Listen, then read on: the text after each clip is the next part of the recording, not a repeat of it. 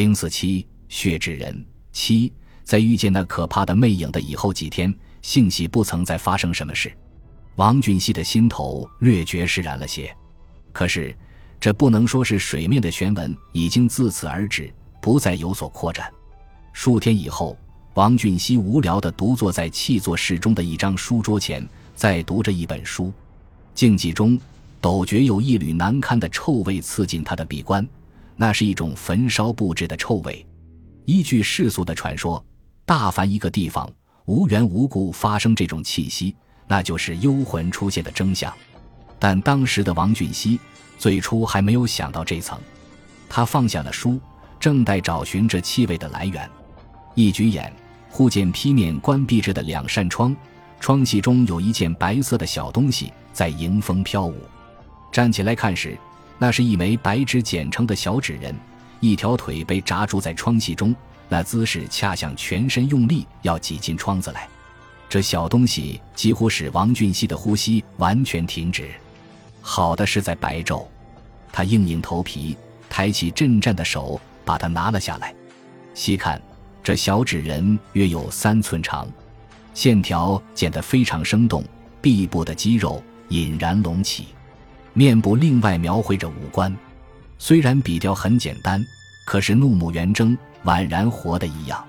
最骇人的是，这小东西的面目分明就是十二年前那个剖心而死的人的缩影，在纸人的眉心间画着三条细线，分明代表了那可怕的钢叉纹。左耳还有一枚针眼大的细点，代表那颗黑痣。他的心口涂着许多点大大小小的红点，那并不是红的墨水或颜料，看来很像真的血渍，像在那里淋淋漓漓滴下来。并且这小东西的右手还联手剪成一柄小尖刀，抓在掌中的样子。一种莫名的紧张充塞于王俊熙全身的每一个细胞里，他嫌恶地跳起来。把这可怕的小东西愤愤地投进了壁炉。这小纸人被投在一块半燃的煤块上，并不立时着火。坚韧的纸质受到高热度，起了伸缩性。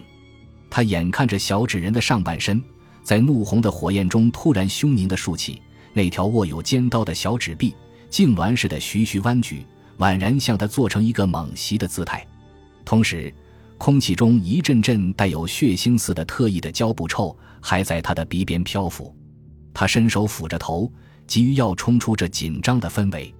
他混乱地闯到门口，抓住门球，刚把那扇门打开一条窄缝，在这慌张失措之中，偏偏门外又有一种喘息式的呼吸声，蓦地刺上了他的耳膜。这声音阻止了他开门的动作，在略一迟疑之情，他在急骤地拉开内门，向外一望。只见隔室空空洞洞，哪里有什么人？当然，这诡奇的情况使王俊熙在恐怖之上加了恐怖。一阵复速，他自觉他的躯体像在无限制的暴长起来。可是，这神秘的事件还在愈出愈期的演变下去里。下一天，有一位来宾光降到我们这位文人的府上。此人高高的个子，阔阔的肩膀，眉宇之间。呈露一种活泼好动的气象，他是王俊熙的商业上的学生，一个近三十岁、沾染时代化的青年。同时，他也是这里最熟人的来宾之一，平时出入无阻，亲密的和自己人一样。他的名字叫做邱仲英，而王俊熙的全家都称他为小邱。这天，他是为送一份商业上的合同而来的，因为那份合同的性质很重要。王俊熙接受以后，立刻预备把它收藏到银箱里去。他匆匆上楼，开了银箱的门。忽然，他又白瞪着眼珠，呈露了一个短时间的呆怔。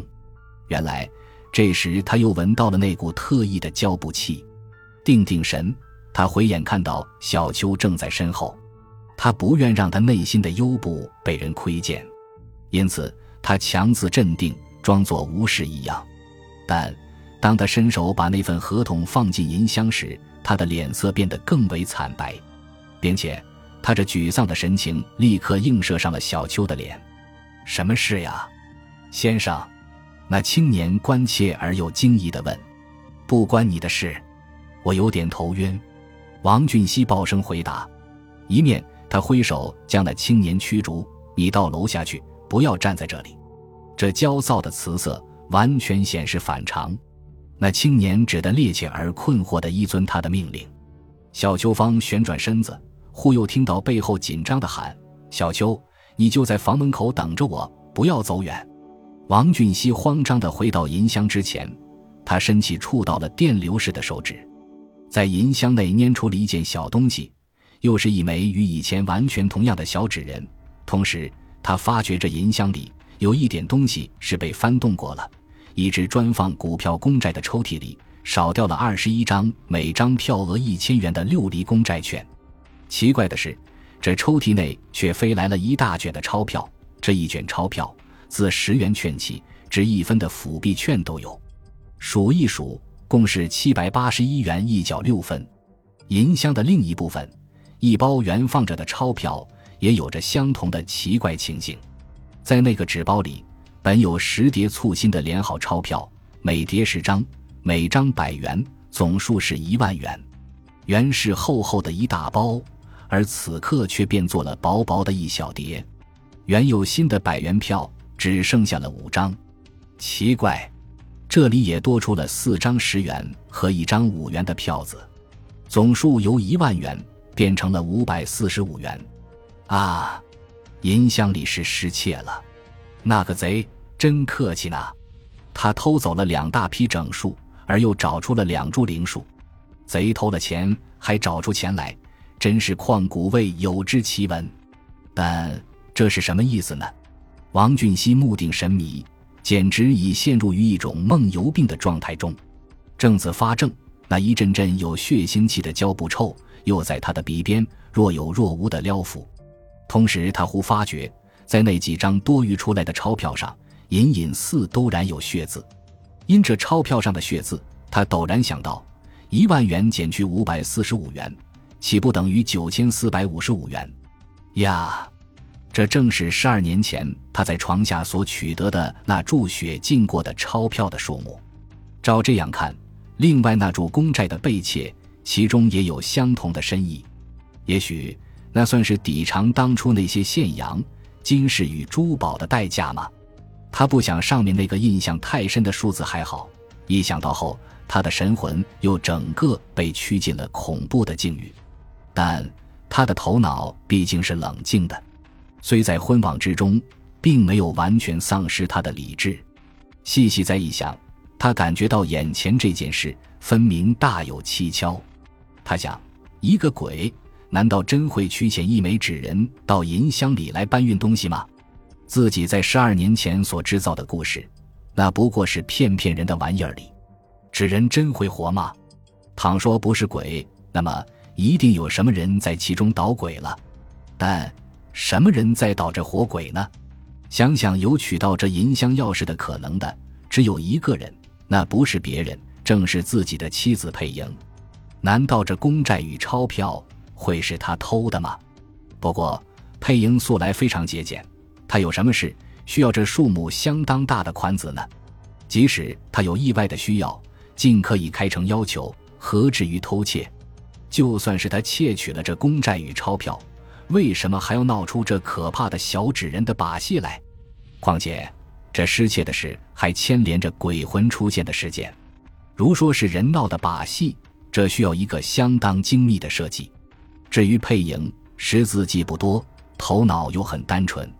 一来，他既没有闹这把戏的理由；二来，他根本没有这种弄巧的聪明。进一步，若说幕后另有主使的人，主要的是自己十二年前的隐士，绝对不曾向任何人，连配营在内泄露过半句话。谁会知道那小纸人的故事？谁会那样清楚的知道那宗钞票的数目呢？更主要的是。自己曾两度亲遇见那个十二年前已死去的家伙，那是绝对非人力所能假装出来的。单看这一点，无疑的，这银箱里的事真是鬼在作祟了。真是鬼作祟的话，这一次他既来索取了九千四百五十五元的钞票，他又搬走了一注公债，抵偿当初钞票以外的现养金饰与珠宝。料想下次再来，不用说。那一定要来索还他的那条命了。他越想越怕，简直不敢再想下去。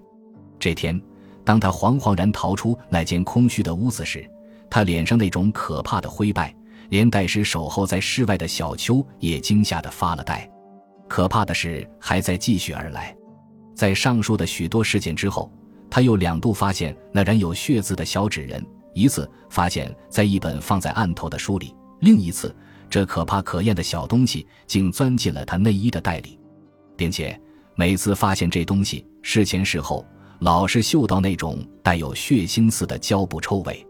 在臭味散播的最厉害的一天，他又一度亲自遇见了那个鬼。这一次遇见，时间是在一个微微有雾的早晨，地点是在园子内的玻璃花棚间。当时王俊熙是在花棚内，那个鬼却在花棚外，只隔一层花棚的玻璃，在径寸的距离间，面对面地，他又看到了那个剖心而死的家伙。那个鬼这次已换了季，不是前次遇见的装束了。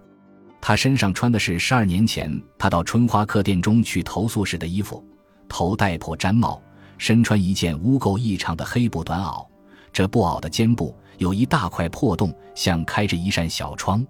这块衣服上的记时，至今还在王俊熙的脑膜上留有一种疑幻极其的印象。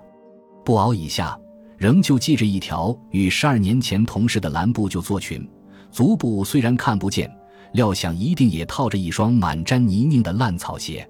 他一手拎着一个小布包，不是雨天，一手也拿着一柄破纸伞。